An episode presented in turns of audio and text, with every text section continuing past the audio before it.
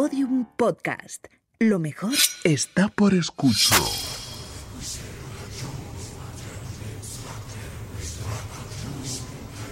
Elena en el país de los horrores. Con Elena Merino en Podium Podcast. No las vas a volver a ver. Me voy a cargar lo que más quieres. Te voy a dar donde más te duele. Aquí tienes lo que te mereces. Decide si la entierras o la incineras. Todas estas son frases elegidas por uno de los tipos de criminales más detestables, más abominables que existen. Dichas para anunciar sus intenciones. La de acabar con la vida de niños, de sus propios hijos y así causar un daño irreparable en sus exparejas. Hola a todos, bienvenidos a Elena en el País de los Horrores. Violencia vicaria lo llaman. Desgraciadamente lo hemos tenido que aprender todos en los últimos días. Y en su forma más extrema llega al filicidio. Pues de eso vamos a hablar hoy en el programa. Si bien lo estamos escuchando utilizado en el contexto de la violencia machista, según los expertos, más allá de corrientes ideológicas o de corrientes sociales, esto no es una cuestión de géneros. De hecho, la última de las frases que han escuchado se la dijo Cristina Rivas, una mujer, una madre, a su expareja poco después de asfixiar a la hija que tenían en común, a Yaiza, de cuatro años. Aquí tienes lo que te mereces. Decide si la entierras o la incineras. Ocurrió el pasado 31 de mayo en San Juan de Espí, en la provincia de Barcelona. Y mientras ocurría, en Tenerife seguían buscando a las pequeñas Ana y Olivia Zimmerman, de 1 y 6 años. Como todos ustedes saben, su padre, Tomás Jimeno, no devolvió a la madre a las niñas la noche del 27 de abril como le correspondía. Cristina consiguió hablar con el padre de sus hijas y también su verdugo varias veces a lo largo de esa noche y escuchar en cada una de esas ocasiones estos siniestros mensajes que eran en realidad un vaticinio. Tomás le dijo a Cristina, no te preocupes, que yo me encargaré de las niñas, me encargaré bien de ellas. No vas a volver a saber nada más de nosotros. No vas a volver a ver a las niñas. Lo he llamado vaticinio, pero, sin embargo, según todos los indicios, esto era ya una sentencia. Parece ser que para entonces, para el momento en el que Tomás y Cristina hablaron por teléfono, él ya había acabado con la vida de las pequeñas. El pasado 18 de junio, el cuerpo de la mayor, de Olivia, fue encontrado en el fondo del mar. Estaba en una gran bolsa con la que se había visto además a su padre subir a bordo de su barca. De él y de la pequeña Ana todavía no se sabe nada, pero se cree que también estarían muertos. Según la hipótesis principal con la que están trabajando los investigadores, Tomás habría acabado con la vida de sus dos hijas todavía en tierra firme, las habría ocultado en dos grandes bolsas tipo macuto y una maleta, habría subido en la barca, se habría adentrado en el mar, habría arrojado estas bolsas con el cadáver de sus hijas lastrado en una zona de mucha profundidad, Olivia fue hallada a mil metros de profundidad, y se habría suicidado después. No obstante, esto no podrá confirmarse mientras no aparezcan también los cuerpos de Ana y de el asesino de ella y de su hermana, Tomás Jimeno. Llevamos semanas viendo noticias relacionadas con esta tragedia en televisión, en los periódicos, en programas de radio, en internet. Más allá del suceso, estamos viendo las reacciones que se han producido a partir de él.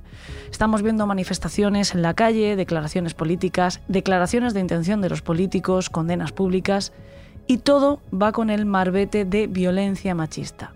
Pero para quienes conocemos casos como el de Francisca González, la filicida de Santomera, o el de Samantha Ford, fuera de nuestro país, o el que acabo de mencionar, ocurrido recientemente en Barcelona, el asesinato de la pequeña Yaiza a manos de su madre, nos preguntamos, ¿dónde se enmarcan estos crímenes entonces?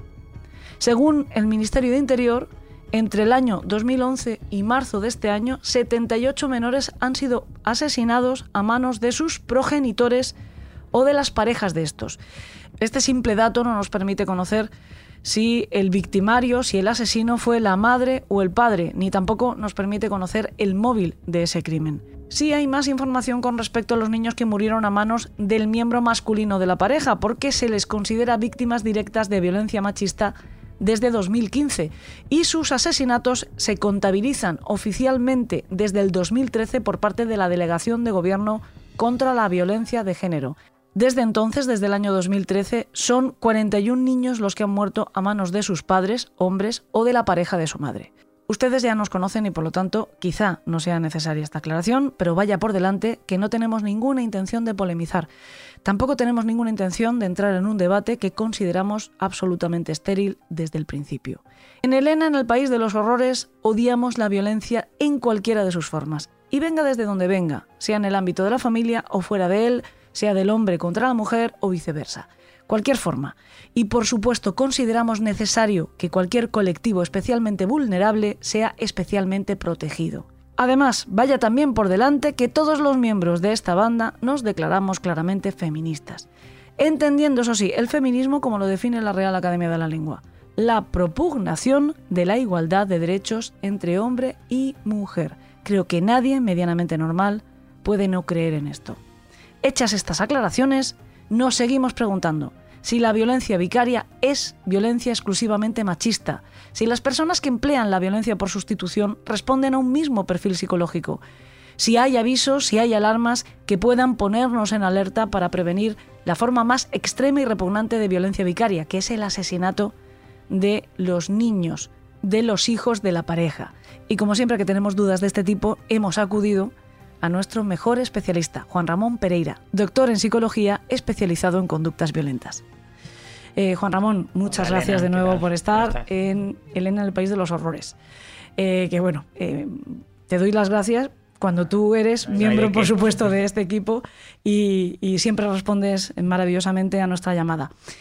Nos gustaría entender un poco también este fenómeno que, de repente está ocupando tantísimos medios de comunicación, ha hecho que volvamos a salir a la calle, manifestaciones, eh, declaraciones de miembros del gobierno y un término que surge casi como una especie de novedad, que es eso de la violencia vicaria, que no sé si volvemos a toparnos con una terminología que discrimina parte del fenómeno o parte del problema. ¿no?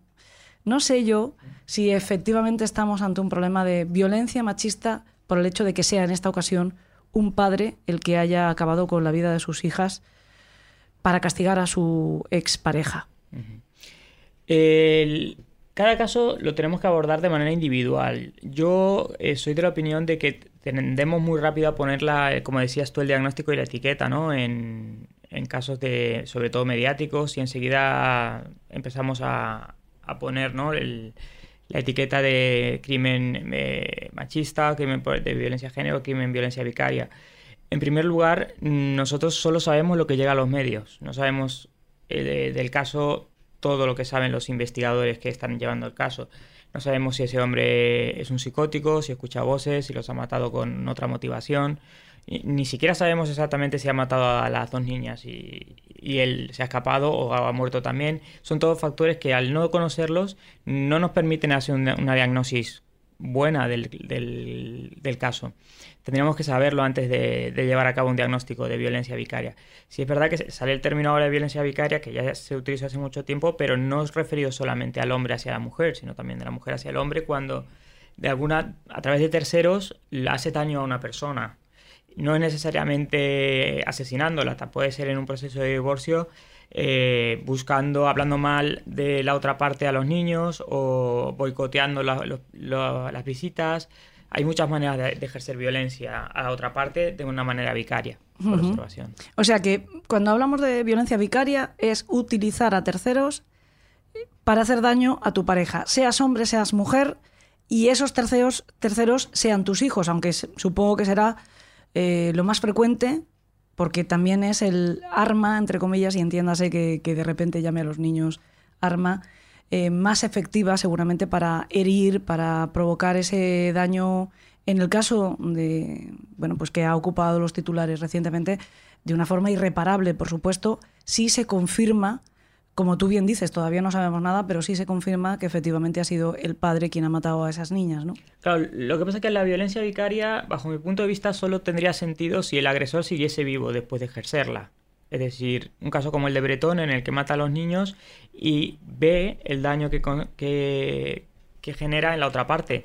De la otra manera, lo que tendríamos sería un suicidio ampliado, es decir, una persona que va a matar, va a agredirse a sí mismo, pero al mismo tiempo mata a los niños, ¿no? Entonces ahí ya no está tan claro que sea una violencia vicaria que se ejerce para hacer daño a la otra parte, porque tú no lo vas a vivir, vas a, a morir también.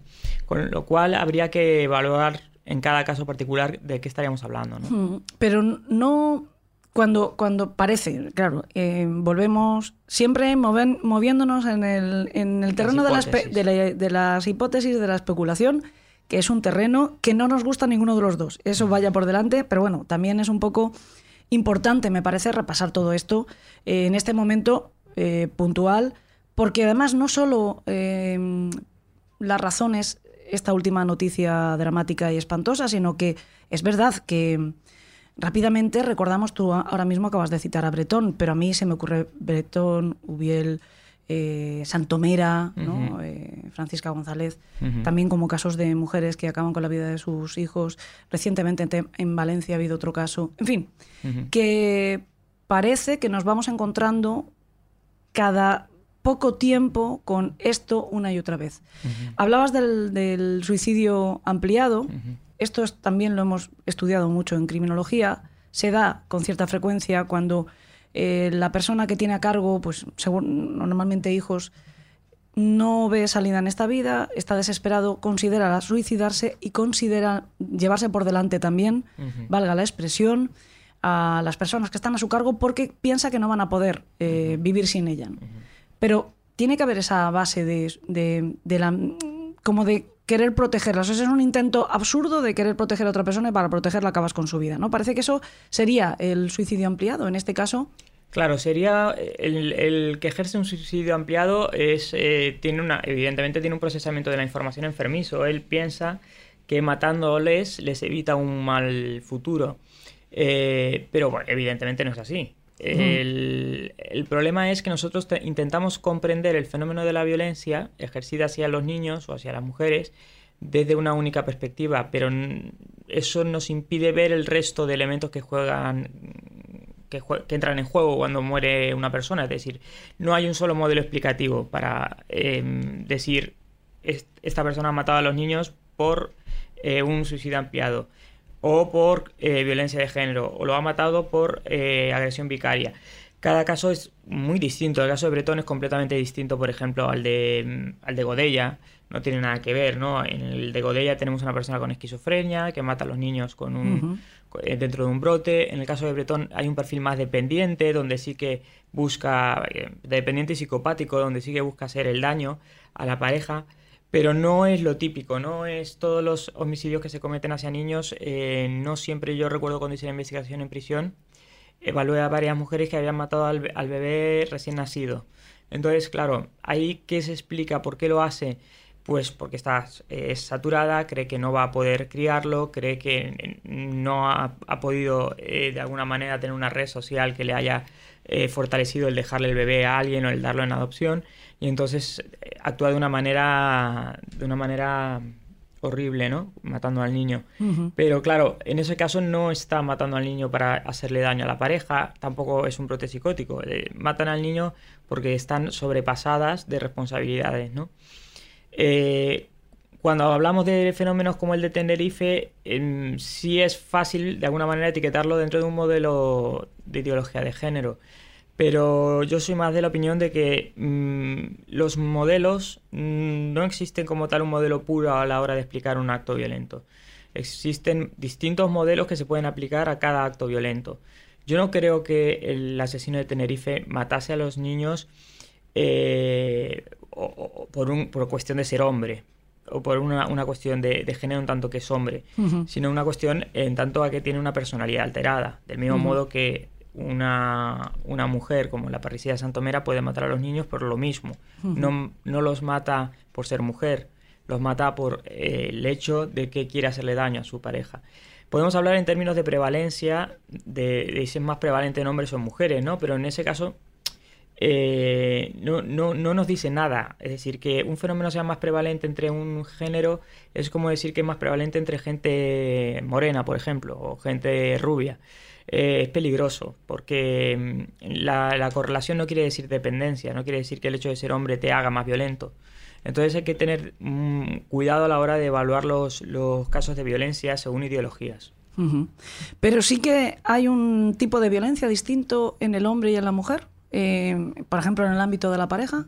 Sí, sí, sí. La mujer tiene una violencia más emocional. Cuando ejerce violencia física suele ser a través del envenenamiento o convenciendo a un tercero, como ocurrió en Valencia, para que lleve a cabo el acto criminal. Suele haber más manipulación. En el hombre también lo hay, pero eh, destaca el, la violencia física porque es más llamativa. Mm. Eh, cuando hablamos de violencia de género no hablamos solamente de la violencia física y del maltrato, hablamos también de todas esas agresiones emocionales y ese aislamiento emocional que también lo vemos en, en mujeres. Uh -huh. Pero se comenta menos en, en, el caso de las mujeres, ¿no?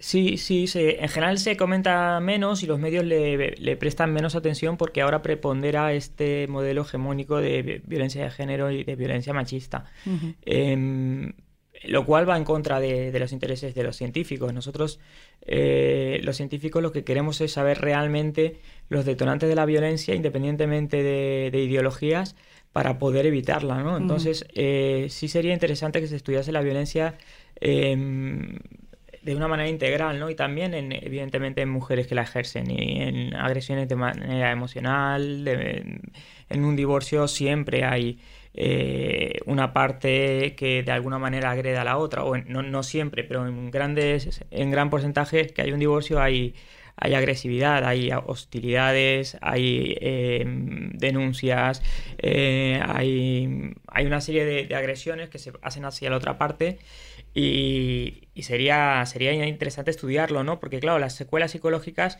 no se pueden cuantificar tanto como una muerte, pero sí se puede dejar a una persona muy mal herida a nivel vital. Vaya por delante que no estamos hablando de política para nada, porque creo firmemente que el horror tiene un límite, entonces en este programa no hablamos de política, no hablamos de ideología, como bien está señalando Juan Ramón, hablamos de valores científicos a la hora de abordar un fenómeno, que eh, nosotros no estamos tratando de entrar en temas polémicos ni discutimos si es necesario, que creo que estamos los dos de acuerdo en que sí, es necesario que haya unas medidas extraordinarias para evitar y para proteger eh, de la violencia en general, particularmente, sí, a la mujer, ¿por qué no?, cuando ha estado en una situación mucho más vulnerable que el hombre, pero que no estamos juzgando eso, estamos simplemente analizando, hablando del fenómeno de la violencia en el seno familiar o en el seno de la pareja, sin... Casi me, me, cuesta decirlo sin género, pero bueno, hay que entrar en los géneros también como valor a la hora de pues, saber de qué manera actuamos cada uno, ¿no? La, la, la, sociedad se está dando cuenta de que cada vez hay más violencia en esferas en las que en teoría no debería haberla, ¿no? A nivel uh -huh. intrafamiliar vemos cómo hay violencia de padres a hijos, entre hermanos, entre eh, tíos. Eh, por ejemplo, eh, los abusos casi siempre se producen en un seno familiar, por mm. un conocido de la familia o por un familiar de familia extensa. Eh, claro, eso de alguna manera mmm, hace que el, el, reducirlo solamente a la violencia entre el, del hombre hacia la mujer mmm, nos, nos deje de, no, nos haga olvidar el otro tipo de violencia que existe que también está en el seno familiar, ¿no? De los padres hacia los hijos, de mujer hacia mujer, de hombre hacia hombre, y nos, de alguna manera nos limita a la hora de entender la, o de comprender de una manera integrar la violencia.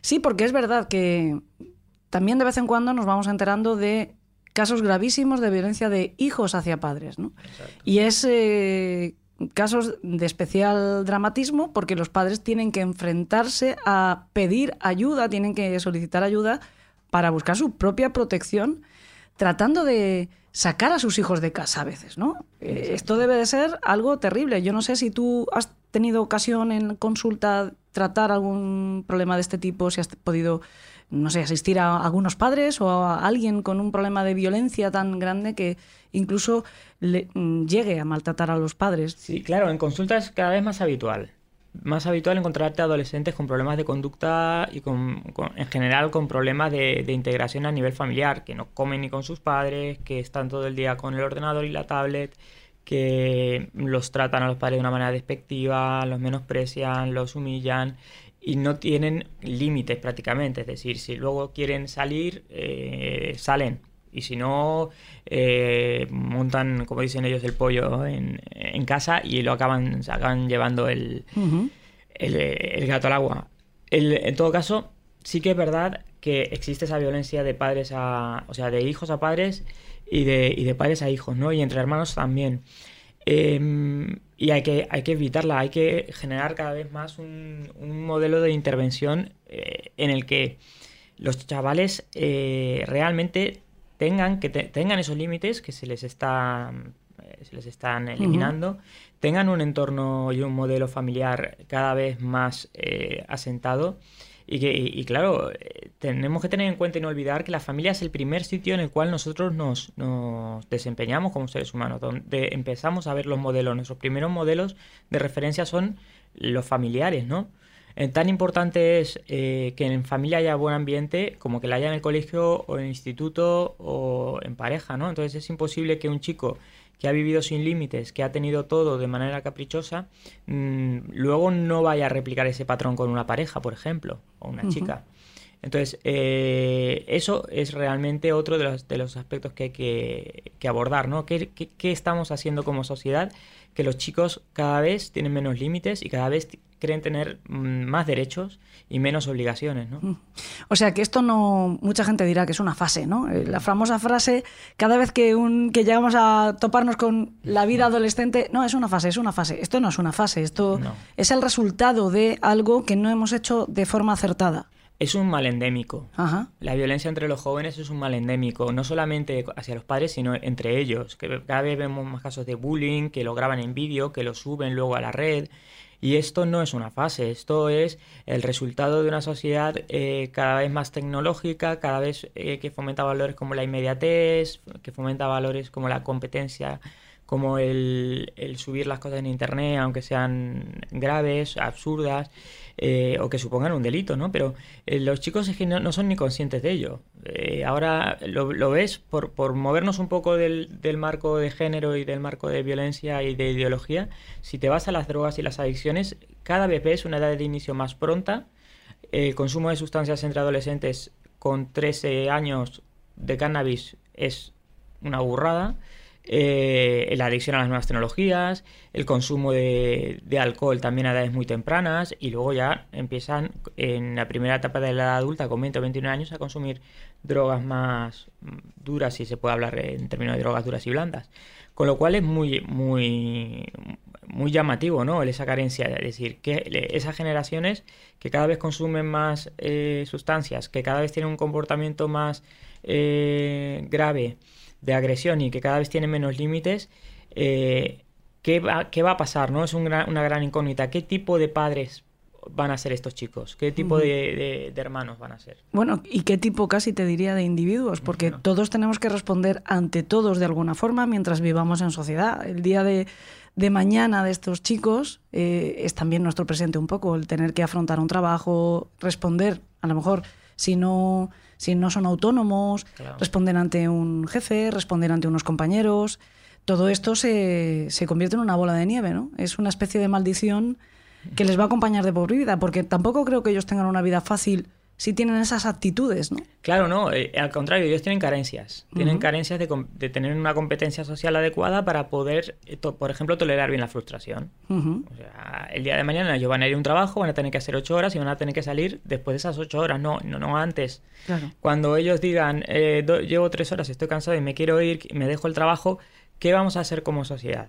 Es decir, la familia lo va a acoger y a reforzar esa conducta de dejar el trabajo, mm, incluso justificándolo, diciendo, no, es que era un explotador, tu jefe, bla, bla, bla.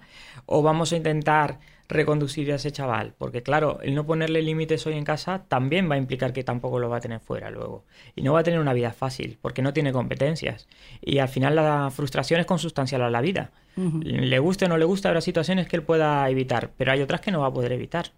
A mí hay una cosa que me gusta mucho eh, cuando hablo con personas, sobre todo como eh, Juan Ramón, y es dejar que la conversación fluya. Empezamos hablando de una cosa, eh, vamos dejando que, surjan los temas y vamos desviando, encontrando ramales que son también interesantísimos. Vamos a volver en algún momento a hablar del tema eh, que motiva este, esta reunión o este encuentro o esta charla, pero sí que me gustaría también, ya que hemos afrontado o que ha salido de forma casi espontánea este tema de la violencia más juvenil o más adolescente y que se vaya produciendo con más frecuencia, preguntarte eh, si, aunque cada caso sea único, que es una cosa que además nos dices mucho siempre, que hay que tener en consideración cada caso y que solemos carecer de la información necesaria como para poderlo abordar, eh, por lo menos por tu experiencia, por esos casos que tú conoces, si has visto que hay un patrón detrás, si has visto que se han cometido los mismos errores con esos chicos, no sé si por parte de los padres, no sé si es el entorno en general, más ampliado, más allá de la familia, si es la escuela, dónde se produce el fallo, también para que nuestros secuaces que nos están, escuchando comprendan eh, si hay que redirigir la educación que están dando a los niños o los chicos que estén cerca de ellos. Yo creo que el, el, fallo empieza en nosotros, los adultos. Es decir, nosotros no podemos dar lo que no tenemos.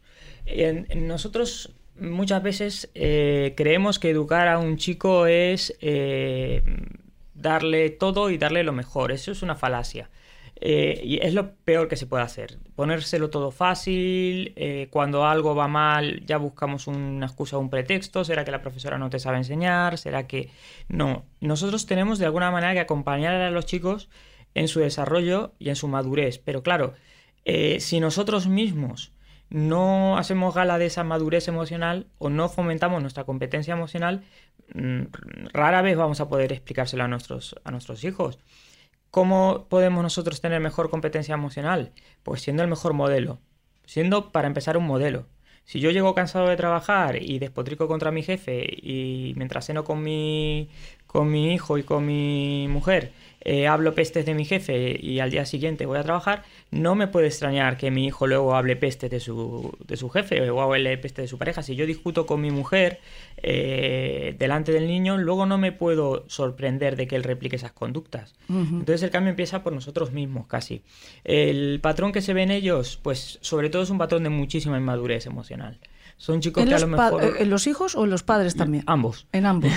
sí. Es que sí. esto es importante, ¿eh? que parece que como ya tienes años ya no tienes inmadurez emocional. Sí, no, no, no. Nosotros estamos en una época tecnológicamente muy avanzada, pero en la que a nivel de, eh, de emociones y a nivel de manejo estamos un poco eh, limitados, cada vez más limitados. Uh -huh. Podemos pasar todo una tarde eh, viendo TikToks, por ejemplo, o, o viendo el Netflix. Eh, ya es raro encontrarte a alguien que lea un libro y Sí. que lo lea y que te pregunte sobre un tema y que de verdad se, se zambulla en un tema, ¿no? Nos dejamos llevar por información en Internet, pues sabemos que Internet al final la información está maleada y si nos ven buscar una noticia sobre un partido negativa sobre un partido político, nos van a bombardear con noticias eh, en esa dirección, con lo cual la información que a mí me llega no es la real, es la tendenciosa, la que ellos quieren que yo consuma. Para evitar eh, ser manipulados por la tecnología, lo- la alternativa es no depender tanto de ella. ¿Cómo no se depende de la tecnología? Pues comprando nosotros un libro determinado que queramos leer y luego si nos interesa algo que encontramos en ese libro, leer más sobre ese tema. Sí, sobre todo leer más siempre, porque yo me he encontrado con gran decepción muchas mentiras tipo internet en libros, ¿eh? Que los libros siempre yo, para mí son Sí, sí. casi un elemento sagrado que venerar y de vez en cuando te dan algún disgusto, ¿eh? O sea que hay que tener cuidado. Hay que, mm, si te interesa un tema, efectivamente, beber de más de una fuente es conveniente Exacto, siempre. y siempre. contrastar, contrastar Mm. información y tener un, un, un amplio un, un amplio interés por diferentes Ujú. cosas. Tenemos que enseñarle a los, a los chavales eh, que tienen que es- estimular constantemente su cerebro, no dejarlo en manos de, de internet ni en manos de, de otros. Veo un titular, me creo el titular. Enciendo televisión, ya pasó con la generación de la televisión, pero ahora en mayor medida con la generación de internet. Sobre todo es también el contagio de si lo hace este. Eso lo- hemos pasado todos por ahí. Quiero decir, todos hemos llegado a casa diciéndole a nuestros padres que queremos tal camiseta o tal pantalón de tal marca, porque todo el mundo lo llevaba en el cole y no queríamos ser distintos, ¿no? Hay O un- estar en Instagram, o... Hay un periodo de la vida en la que no quieres por nada del mundo ser diferente y luego te pasas el resto de tu vida queriendo distinguirte de los demás. es una cosa muy rara el ser humano. Dime una cosa, Juan Ramón, ¿la empatía se enseña o, o el ser humano nace ya con, con esa cualidad? No sé si es una cualidad o una característica humana. ¿no? ¿La empatía es algo que se tiene que aprender o es algo innato? Es una pregunta compleja y la respuesta es difícil. Eh, la empatía es algo con lo que uno nace. Tú naces con empatía o sin empatía, como puedes nacer con miopía o sin miopía. Pero eh, se puede fomentar mucho y se puede trabajar en ella y potenciarla. Es decir, si todos somos empáticos quitando a los psicópatas, con lo cual estamos hablando de que la, may- la mayor parte de nosotros somos empáticos, es decir, que tenemos la capacidad de ponernos en el lugar del otro. Eh, eh, Pero hay que potenciarla, hay que entrenarla. Eh, No sirve de nada ser empático si no tiene un correlato conductual. Si yo veo a alguien que lo está pasando mal, pero no hago nada para sustituir su situación por una situación más que realmente le ayude, mm, que le dé soluciones, no estoy siendo empático en realidad. Simplemente me estoy poniendo en el lugar del otro, estoy visionando, pero no estoy parándome a ayudar de verdad. Ayudar de verdad implica hacer algo para restituir la situación que le está a la otra parte mm, machacando, ¿no? Ahí es donde realmente eh, yo creo que se demuestra la empatía. ¿Eso cómo se consigue? ¿Cómo se promueve? Con ejercicios prácticos. En casa, ¿cómo? Pues realmente lo que hablábamos, siendo el mejor modelo eh, que nosotros podemos dar a nuestros hijos. Y eh, hablamos de empatía, pero luego estamos viendo televisión y sale alguna noticia, mm, no sé, sobre inmigración y hacemos un comentario despectivo del inmigrante, en realidad no le estamos eh, impartiendo empatía al, chico, lo estamos impartiendo todo lo contrario, ¿no? Eh, volviendo un poco al tema ya más de adultos, de la violencia que ejercemos en- con las personas más próximas a nosotros, parejas, eh, amigos, etcétera. Antes tú lo has dicho, ¿no? Que cada vez más violencia entre hermanos, entre mujer-mujer, hombre-mujer, eh, en contextos muy próximos, ¿no? Eh, no sé si es el mismo fenómeno el que se puede dar en todos estos contextos que el que se da en, el seno familiar de verdad de pareja, ya más allá de los propios hijos o de los hijos eh, utilizados o empleados como eh, herramientas para dañar, como estábamos diciendo, la violencia vicaria y lo que, bueno, pues a todo, toda España nos ha conmovido recientemente. ¿Qué clase de perfiles se da en una persona que es capaz de ejercer violencia contra su pareja? Fundamentalmente que yo haya llegado a una conclusión científica, sobre todo son rasgos dependientes, rasgos de personalidad dependientes eh, y rasgos sociopáticos o psicopáticos. Estos dos son los más, los más prevalentes en violencia de género o en violencia de la pareja. Em, dependiente, em, me, re- me refiero cuando hablo de dependencia, dependencia emocional es una persona que su estado emocional depende de la, de la otra parte. Si la otra parte se va, su mundo se acaba. Se encuentra ante el vacío. Cuando alguien se encuentra entre el vacío, el llevar a cabo, cometer una locura, una, un, un- un acto de agresividad, no es extraño. Si, mi mundo se derrumba, si lo que yo más quiero, que ellos lo llaman querer, pero en realidad es depender, si lo que yo más necesito se va, se marcha, se va por la puerta, en esa persona automáticamente, que es dependiente y que es inmadura, se despiertan eh, sensaciones de, de ira, sensaciones de, de desesperación, sensaciones de, de- de agresividad. Esa agresividad en muchas, muchas ocasiones se dirige hacia uno mismo, eh, a través de un suicidio, a través de una depresión, a través de, em, de otras manifestaciones de la violencia que no son la heteroagresividad, sino la autoagresividad. Y eh, en otras ocasiones eh, atípicas, el- la agresividad se dirige contra la persona que me ha abandonado, que yo entiendo que me ha abandonado, que es el objeto de mi dependencia, ¿no? Entonces ahí es donde tenemos eh, pues esas, esas dos, eh, dos rasgos. El psicópata evidentemente es una persona que eh, utiliza a la otra parte para que sea un bien para sí mismo y para que haga cosas para sí mismo y al irse de alguna manera le descuadra su realidad y busca hacerle daño específicamente de una manera sádica. Em, de lo que yo he estudiado es más prevalente la dependencia, Tanto en hombres como en mujeres. La dependencia además es un elemento muy complejo porque tiene dos partes. una parte eh, que es el foco de la dependencia y la otra parte que es el dependiente. Pero eh, no son eh, una parte dinámica que es el dependiente y una estática que es el, el objeto de la dependencia. El objeto de la dependencia también hace algo en este, en este sistema para que las cosas deriven de una manera o de otra. Es decir, es un fenómeno muy complejo en el cual la otra parte también tiene mucho que ver. No podemos eh, simplemente quedarnos y decir, bueno, quien ha matado a su pareja es un loco, es un maltratador, sí, pero ¿por qué? ¿Qué ha pasado ahí? ¿Qué proceso dependiente se ha dado? ¿Por qué no se ha eliminado esa dependencia a tiempo? ¿Por qué la otra parte la mantenía? ¿Qué, estaba, qué, qué esquemas mentales se le han ido trasladando? ¿no? Del tipo tienes que estar casado con alguien o eh, tienes la idea del amor romántico, todas esas ideas eh, generan perfiles dependientes de personalidad donde puede haber agresividad, tanto auto como heteroagresividad. Sí, porque muchas veces hacemos un resumen que yo creo que es un poco ingenuo y, y no tiene por qué en absoluto atenerse a la realidad y es eh, que la persona se ha quedado al lado del maltratador, estoy o maltratadora. De verdad que no quiero mm, poner un género en esto, porque hablamos más allá de la violencia física, que quizás sí sea, o quizá no, sin quizá. O sea, evidentemente es más prevalente de hombre para mujer. Esa violencia física la vemos, creo, mucho más. O por lo menos hay más denuncias, y yo creo que de hecho hay más de verdad, en general, violencia de, hombre hacia mujer física, pero psicológica, pues igual estamos eh, más, entre comillas, empatados, ¿no? Eh, pues eso que decimos muchas veces de estaba a su lado porque tenía miedo, no sabía cómo escapar, cómo poner fin a la relación. No siempre es el miedo. A veces también es un poco de eh, reprogramación, ¿no? Entramos en una especie de dinámica extraña Em, incluso a veces en relaciones tóxicas, este término que también se ha puesto muy de moda, ¿no? Eh, que no tienen por qué, ser violentas, ¿no? Hay relaciones tóxicas de pareja en la que sabes que no está yendo bien porque la otra persona te exige más de lo que es normal que tú des y sin embargo te quedas ahí. Em, y no es por miedo, es porque de alguna manera te haces también sentir especial esa exigencia, esas frases que a mí me ponen los pelos de punta, pero entiendo que tienen un poder a veces casi mágico sobre el otro de nadie te va a querer tanto como yo. Eh, no hay frase más espeluznante, de verdad, me, duele hasta pronunciarla.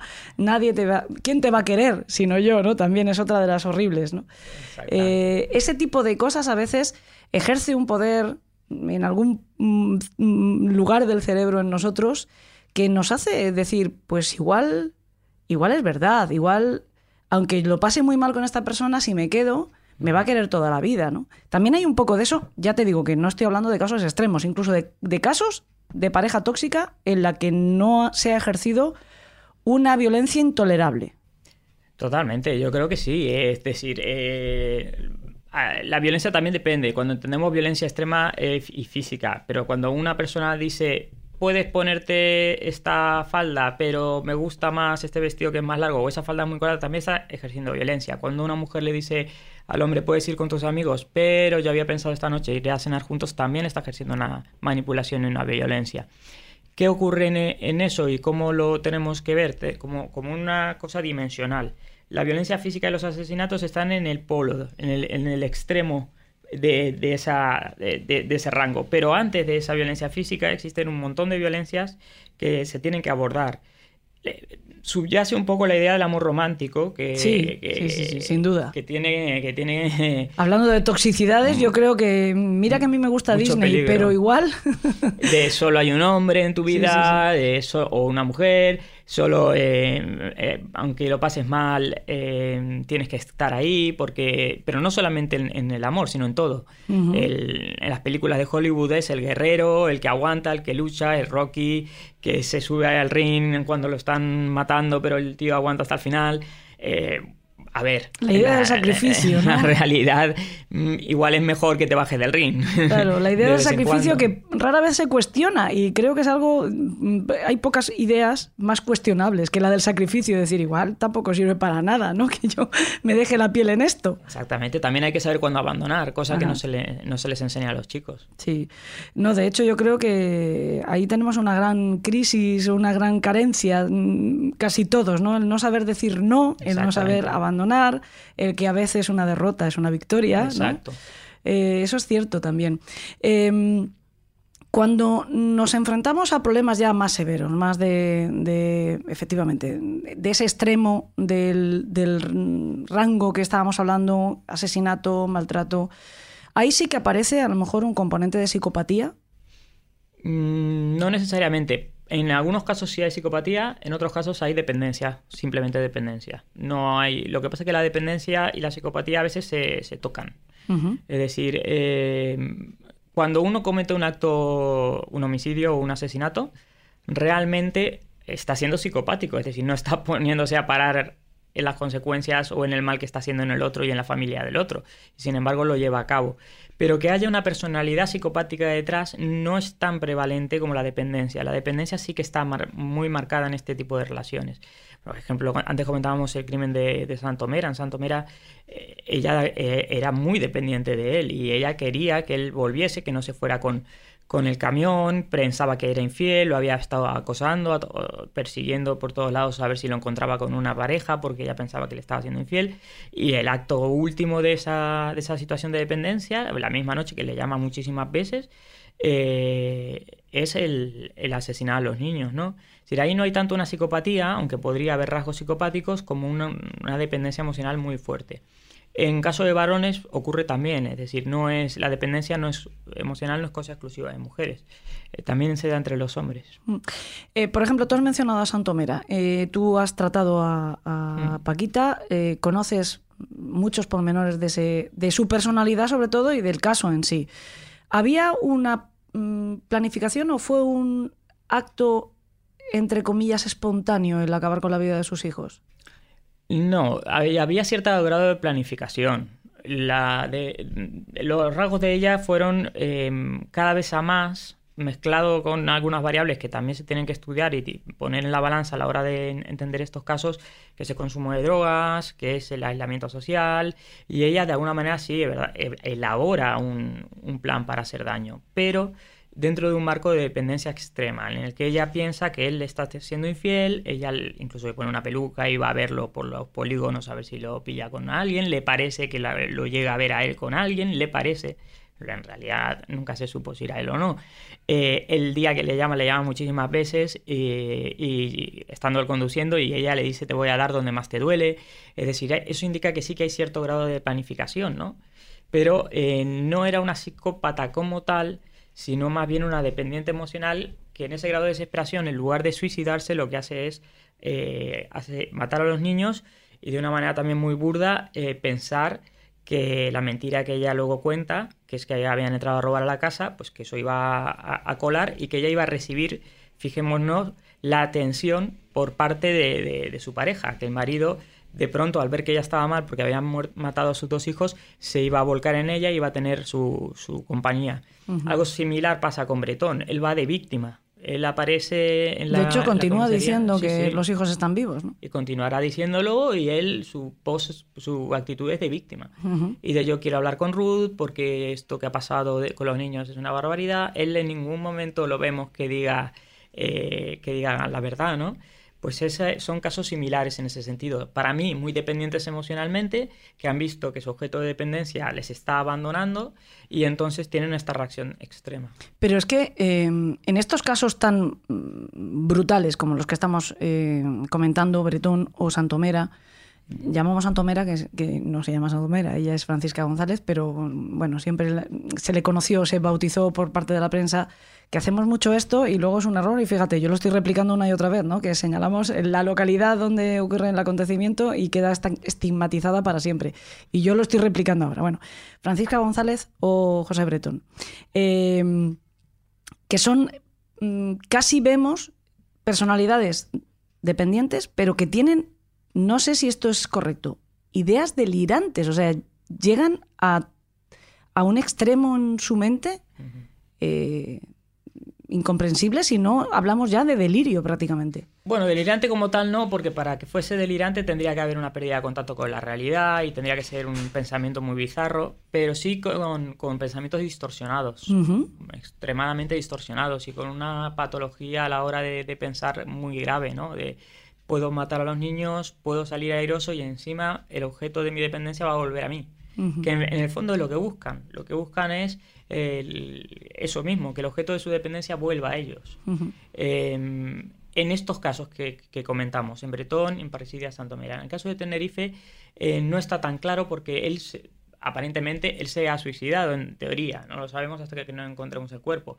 Pero eh, sería un caso más similar, sería alguien que simula la muerte de los dos niños en un accidente de- en la embarcación y él dice que él también ha estado a punto de morir, que los ha intentado rescatar y que no ha podido.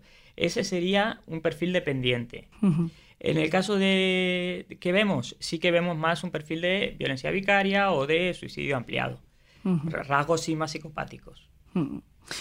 Em, ¿Hay alguna seña? ¿Hay alguna.? Porque esto no creo que surja de, de repente. O sea, tú conoces a tu pareja, todo es perfecto, maravilloso, hay un equilibrio eh, mm, necesario, todo fluye y de repente tú te quieres separar y esa persona cambia radicalmente. No puede ser, tiene que haber algo más. De hecho, sospecho que precisamente esa personalidad dependiente eh, es lo que espanta a la otra persona, ¿no? Lo que acaba haciendo que necesiten abandonar a esa persona porque los- les están asfixiando, ¿no?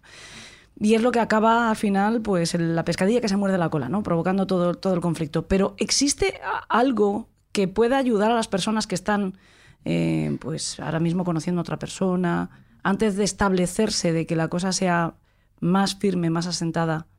¿Hay alguna señal para...? Para identificar a un dependiente o identificar a un psicópata, si hay señales. Primero tenemos que saber muy bien lo que es esa patología en concreto. Eh, el que alguien sea dependiente no quiere decir que vaya a matar a nadie, pero puede ser Pero te dependiente. puede hacer un poco la Te- vida imposible te puede, después, ¿no? Te puede complicar mucho. Te puede acosar, te puede llamar, te puede eh, torturar psicológicamente mucho. Eh, incluso difamar, porque la- el dependiente lo que intenta es actitudes pasivo-agresivas para que tú vuelvas. Ujú. Entonces, eh, cuando ve que de una manera pasiva y victimista no lo consigue, es cuando cicla a una actitud un poco más agresiva. Em, yo eh, lo que haría a la hora de establecer una relación de pareja, eh, trabajaría mucho también con el tiempo. Darme mi tiempo para conocer a alguien antes de dar determinados pasos, como irme a vivir con él o como tener un hijo. Es decir, conocerle, conocerle a fondo, ver cómo reacciona en distintas situaciones. Algunos trucos pueden ser saber por qué ha roto con parejas anteriores. Porque generalmente uno cuando le pregunta a su pareja, oye, ¿y por qué rompiste con tu última relación? Te puede decir, no, porque era muy celoso. O muy... Y luego, por otra parte, te enteras que el celoso era tu novio, ¿no? Entonces, ese tipo de cosas, contrastar la información, triangularla, ver cómo se comporta con su familia, ver cómo se comporta con otras personas, mm, en situaciones de alto estrés, todo eso es lo que te va a decir qué tipo de persona es. No, no cuando estés tranquilamente yendo al cine a ver una peli. Ahí no vas a ver al, al dependiente ni al, ni al psicópata. Y supongo que también viendo cómo respeta tu libertad, que es tuya, no te la tienen que conceder, ¿no? Que esa es otra cosa. Exacto. No, es que a ti te dejan viajar, a mí no me deja nadie viajar. Eso- Viajo yo porque soy libre y tengo una pareja que, bueno, pues si tiene algún problema con que me vaya, será por fechas, por agenda, pero no voy a permitir que ese problema vaya más allá, ¿no? Esto también es importante, Claro, que, claro. que lo- que la persona tenga claro que su libertad no cambia cuando está en pareja, que es la misma y que la tiene que seguir pudiendo ejercer y dejando ejercer al otro, ¿eh? Que esto y también si es cambia es que algo va, algo va muy Algo mal. va muy mal, claro. Eh, tiene mucho que ver con eso que llaman celos, pero también me da la sensación de que celos es una etiqueta que le ponemos a todo, ¿no? Sí, bueno, los celos en realidad es una inseguridad manifestada de una manera determinada, pero en realidad eh, no, no es, yo no, no creo que alguien insensato esté con alguien celoso, porque estar con alguien celoso implica eh, coartar tu libertad a tomar decisiones. O no hablar con Pepito, no hablar con Manolito, esto se ve mucho en los jóvenes. No, es que yo no quiero que hables con tu ex, ¿no? ¿Cómo que no hable con mi ex? Si Hmm. yo con mi ex no he terminado en malos términos, nadie me puede impedir que hable o no hable con él, o lo tenga en una red social o no lo tenga. Todos esos detalles sí que son importantes tenerlos en cuenta a la hora de decir, bueno, yo creo que esta persona, ahora con esto de mi ex, me puede parecer una tontería, porque empiezan ganando terreno por tonterías y van a más. Claro. Eh, ahora eh, es lo de internet, pero dentro de cuatro o cinco días será que nos salga el sábado, que nos salga el viernes o que... Esa interpretación, además, que se hace mucho cuando eres todavía muy joven, eh, de que todo esto es signo de amor, ¿no? El que no quiera que hable con otros es porque me quiere para él solo. Es que si te quiere para él solo, huye. ¿no? Lo mejor que puedes hacer o es lo, o huir. lo- o lo generaliza, a todas mis amigas también les pasa, o sin embargo, o, o no, o lo justifica. Sí, No, es simplemente un comentario que ha hecho, pero a él le da igual, aunque sabes que no le da igual. Pero además te permite a ti también hacer lo mismo. Te permite a ti también Claro. prohibirle a la otra persona hablar Vale, con otras chicas. muy. Exacto, eso es muy, muy peligroso. Poco más que añadir, Juan Ramón, porque sobre todo a mí me, me gustaba que en, este, en esta charla pudiéramos poner esos puntos sobre las IES, advertencia, un poco de, de ser prácticos, ser útiles, eh, llamar la atención sobre lo que nos ayude a prevenir los males mayores, ¿no? Mm, Las consecuencias que puede tener esa violencia sutil que empieza de una forma tan... mm, Sí, larvada. Larvada, y efectivamente. y todos los desastres que al final nos conmueven y nos sacuden como sociedad empiezan por algo muy pequeño. ¿no? Exactamente. En fin, pues eh, gracias como siempre por ayudarnos a comprenderlo. Yo espero De verdad que los secuaces hayan tomado nota y que esto también a ellos les pueda ayudar y les pueda resultar interesante. Y bueno, que ya te llamaremos eh, pronto seguro, sin lugar a dudas, Muchas gracias. para hablar de algún otro caso en concreto seguramente. Gracias. en el país de los horrores. Con Elena Merino en Podium Podcast. En el mundo polarizado que nos están mostrando constantemente en los medios de comunicación, mucho me temo que vamos a seguir asistiendo a una batalla carente por completo de sentido, carente por completo de base, donde tragedias como los asesinatos de Ana, de Olivia o de Yaiza, y donde el dolor descarnado de Cristina, la madre de Ana y Olivia, o de Sergio, el padre de Yaiza, sirven como un arma bastarda para abrir más aún, la brecha ficticia de esta sociedad. Que si matan más madres que padres, que si se castiga más a los padres que a las madres, que si existen las denuncias falsas, que si el patriarcado mata. Yo me pregunto, ¿dónde están en todo eso las víctimas? Que es lo único que debería importarnos. Está claro que es imprescindible el debate público en una democracia, pero cuidado con la radicalización de los discursos porque nos aparta del verdadero objetivo. Y ese sí que es común. No vale más la muerte de nadie, no vale más el dolor de nadie, más bien al contrario, hay que trabajar por impedir que ni una más lo padezca, pero exactamente con el mismo ímpetu que para que no lo sufra ni uno más. Son las personas víctimas de la violencia contra las que hemos de cerrar filas y son las personas violentas contra las que tenemos que luchar. Con políticas adecuadas a cada vulnerabilidad, eso es evidente, pero ojo, sin crear otras nuevas. Todo esto lo dice muchísimo mejor que yo, porque lo dice desde el alma desgarrada el padre de Yaiza, Sergio, en una carta conmovedora que escribió a Cristina, la madre de Ana y Olivia, poco después de conocerse el fatal desenlace de la desaparición de las pequeñas. Escuchen. Ana, Olivia, cuánta tristeza ha provocado vuestra muerte. Desde casa cruzaba los dedos, como seguro hacían millones de personas, deseando que ese monstruo no hubiera llegado a hacer lo que lamentablemente se confirmó la semana pasada. Nadie, y mucho menos un padre, puede creerse en el derecho de poder decidir cuándo acaba la vida de sus hijas. Los niños deberían ser felices. La infancia debería ser sagrada. Pero el machismo no lo entiende e incluso utiliza a las personas más inocentes que existen para hacer daño a las madres. Es una lacra que debemos seguir combatiendo como sociedad, sin relajarnos, hasta conseguir erradicarlo. Hasta que todas las mujeres, hasta que todos los niños puedan sentirse seguros. Beatriz, te quiero expresar todo mi apoyo y solidaridad. Ojalá algún día sea lo suficientemente fuerte para poder ayudarte si crees que te puedo ser de alguna ayuda. Puedo imaginar el terrible dolor que sientes ahora mismo. Yo también perdí a una hija el pasado 31 de mayo. Su madre no mostró ningún respeto por la vida de Yaiza y se la llevó con el único objetivo de hacerme daño. Y me lo ha hecho, sin duda. Nunca había sentido tanto dolor.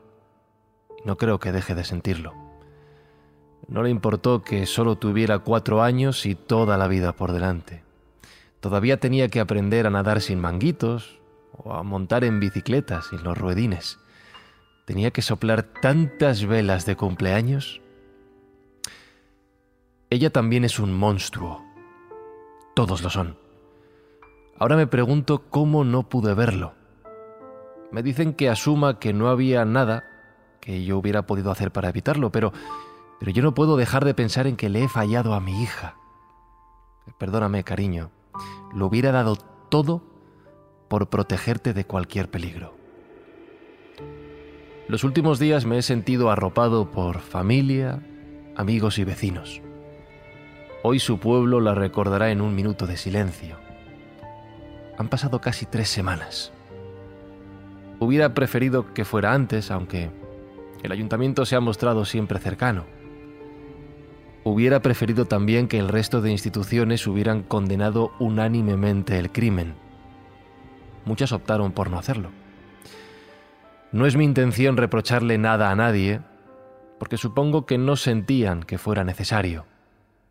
Sí quiero hacer una reflexión pública sobre ello. Me gustaría que se recordara que la víctima es ella. Se llamaba Yaiza y tenía cuatro años. Que se olviden de mí, incluso que se olviden del monstruo, que espero que pase cuentas con la justicia. Que piensen en ella, en Yaiza. Huyo de lecturas políticas de ningún tipo.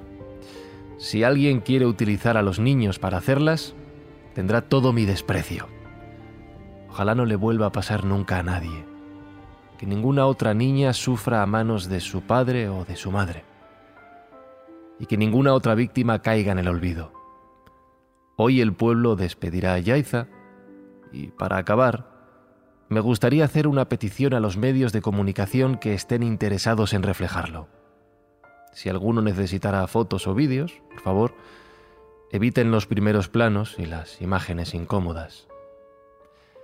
Mi vida por volver a hacer un puzzle a tu lado. Te quiero y te querré siempre. Sergio, papá de Yaiza.